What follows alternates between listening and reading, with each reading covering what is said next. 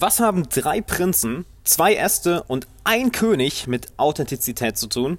Das will ich dir jetzt erzählen. Doch bevor wir dazu kommen, erst einmal herzlich willkommen, Alexander Wahler hier und willkommen zu einer weiteren Folge von meinem Podcast. Ich freue mich, dass du dabei bist. Und ich möchte dir heute eine kleine Geschichte erzählen, nämlich wie gesagt, von drei Prinzen. Es gab nämlich mal einen, einen sehr, sehr alten König, der über ein enorm großes Königreich regiert hat und der merkte, hey, weißt du was, ich werde langsam alt, ich werde immer schwächer, wahrscheinlich werde ich nicht mehr allzu lange leben. Also wird es Zeit, einen, einen Nachfolger zu bestimmen. Und dieser König hatte drei Prinzen. Also hat er diese drei Prinzen versammelt und gesagt, meine Söhne, am nordöstlichsten Rand meines Königreichs, er hatte übrigens ein sehr, sehr großes Königreich, gibt es den höchsten Berg in meinem Königreich. Und als ich ein junger Spund war, als ich in eurem Alter war, in eurem Alter war, bin ich gerne dort, gerne dort hinaufgeklettert, denn dort hatte ich den besten Ausblick. Und ich erinnere mich, auf diesem Berg waren die größten, die stärksten und prächtigsten Kiefern im ganzen Königreich. Ich möchte, dass einer, dass ihr drei, einer nach dem anderen dorthin geht und jeder von euch mir einen Ast zurückbringt. Und wer mir den größten Ast bringt, der ist der stärkste, der klügste und der, der wird den Thron erben. Natürlich haben die drei Prinzen nicht lange auf sich warten lassen, also ging zuerst der Älteste los. Der Älteste ging los und ja, nach zwei, drei Wochen kam er auch wieder. Man sah ihn auf seinem, auf seinem Ross zurückreiten und er hatte diesen, diesen großen Ast mit, diesen großen Ast. Und der König applaudiert und sagt, großartig, großartig gemacht. Natürlich schickt er dann den, den zweiten, den zweitältesten Prinz los. Und äh, bei ihm hat es ein wenig länger gedauert. Er kam nach drei Wochen nicht wieder, nach vier Wochen nicht, nach fünf Wochen nicht, nach sechs Wochen nicht. Am Ende der siebten Woche kam er plötzlich wieder und man sah ihn am Horizont und er zog einen riesigen, riesigen Stamm hinter sich her. Einen riesigen Baumstamm. Und der König war, war beeindruckt. Alle Leute in, in, der ganzen Burg waren beeindruckt. Wow, großartig. Das, wow, das soll man erstmal, das soll man erstmal toppen. Also drehte sich der König zu, zu, seinem, zu seinem dritten, zu dem, zu dem jüngsten Prinz. Und er war offensichtlich eingeschüchtert. Offensichtlich hm, war, ihm nicht, war ihm nicht sehr wohl. Er sagte ganz einfach, hey, Vater, bitte, bitte, bitte mach, mein, mach meinen Bruder zum König. Er hat offensichtlich den, den größten, ähm, den, den größten Stamm zurückgebracht, den größten Baumstamm. Ist ja gar kein Ast mehr, ist schon ein Stamm. Lass mich nicht da rausgehen. Bitte gib ihm den Thron. Und der Vater sagt, nein, auch du wirst rausgehen und den Nord, an den nördlichsten Rand meines Königreichs gehen, um dort den höchsten Berg zu erklimmen und mir dort, von dort aus, einen großen Ast einer großen, mächtigen Kiefer zu bringen. Also, ein wenig eingeschüchtert, äh, hat er sich auf sein, auf sein Ross geschwungen und reitete los. Und man, hört, man hörte Wochen nichts von ihm. Drei Wochen nicht, vier Wochen nicht, fünf Wochen nicht, sieben Wochen nicht, acht Wochen nicht. Nicht einmal nach zehn Wochen hat man das von ihm gehört. Und erst nach 13 Wochen kam plötzlich das Wort, hey, er ist, er ist auf dem Weg zurück.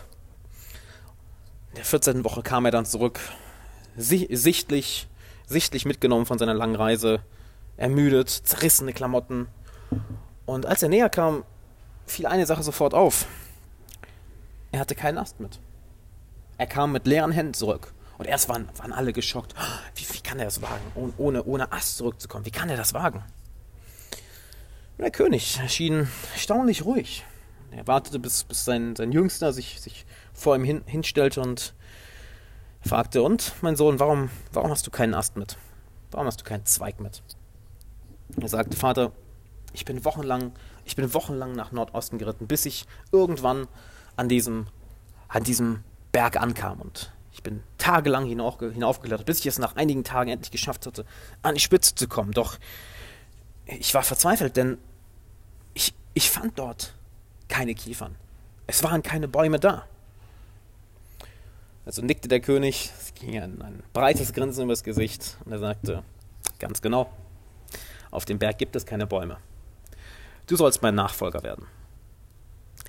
Und ich finde diese Geschichte auf einen, auf einen Punkt bezogen sehr, sehr inspirierend. Nämlich, wie leicht ist es denn für uns, dass unser Verstand gerne mal sagt, hey, nutzt doch hier nur eine kleine Notlüge. Das fällt doch eh gar keinem auf.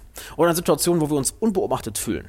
Wo der Verstand ja auch gerne mal sagt, hey, weißt du was, mach, mach nur 80% der Arbeit, mach nur 70% der Arbeit. Die letzten paar Prozent fallen nicht auf. Oder hier kannst du immer ein bisschen die Wahrheit verschönern. Hier kannst du mal ein bisschen etwas anderes sagen. Hier kannst du es ein bisschen verändern, als es in Wirklichkeit war. Denn wir denken, hey, Es wird ja so schlimm nicht sein. Das Gefährliche daran ist, dass wir über Jahre hinweg Vertrauen aufbauen können, dass wir wirklich enges Vertrauen zu anderen Menschen aufbauen können, dass wir eine, ein, ein, eine Reputation aufbauen können, eine Marke im, im Business aufbauen können.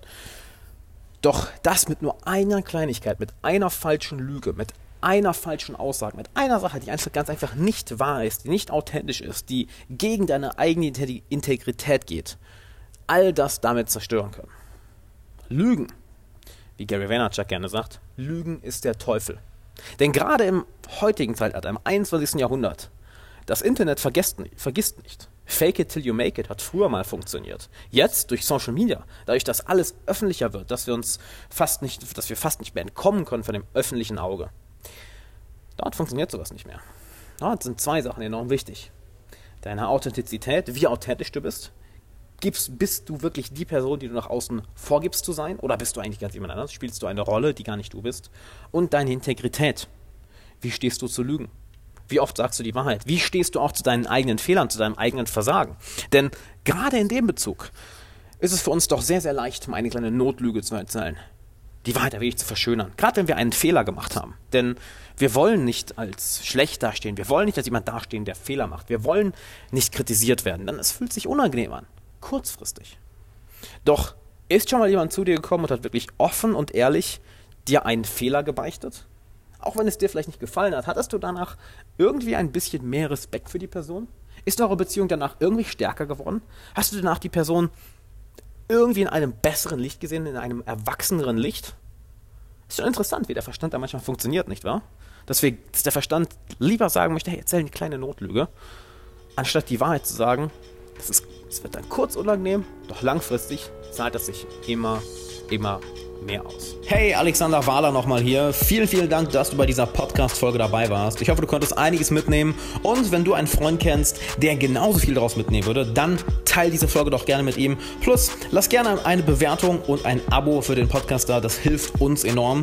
Und zum Schluss habe ich noch zwei Sachen für dich. Zum einen mein 90-minütiges kostenloses Online-Training, wo ich dir genau zeige, wie du es schaffst, jede Person sofort in deinen Band zu ziehen und dir deinen Traumfreundeskreis aufzubauen, ohne dabei nervös zu sein, dich verstellen zu müssen oder auf Dutzende Menschen zuzugehen. Klick dafür einfach auf den Link in der Beschreibung. Und wenn du eine Frage an mich hast, die ich in einem zukünftigen Podcast beantworten soll, dann schick mir doch gerne eine Mail an fragen at alexanderwala.com. Du findest die E-Mail-Adresse auch nochmal in den Shownotes, genauso wie den Link zum kostenlosen Online-Training. Dann bedanke ich mich nochmal, dass du dabei warst. Ich hoffe, du konntest einiges mitnehmen und bis zur nächsten Folge. Ciao.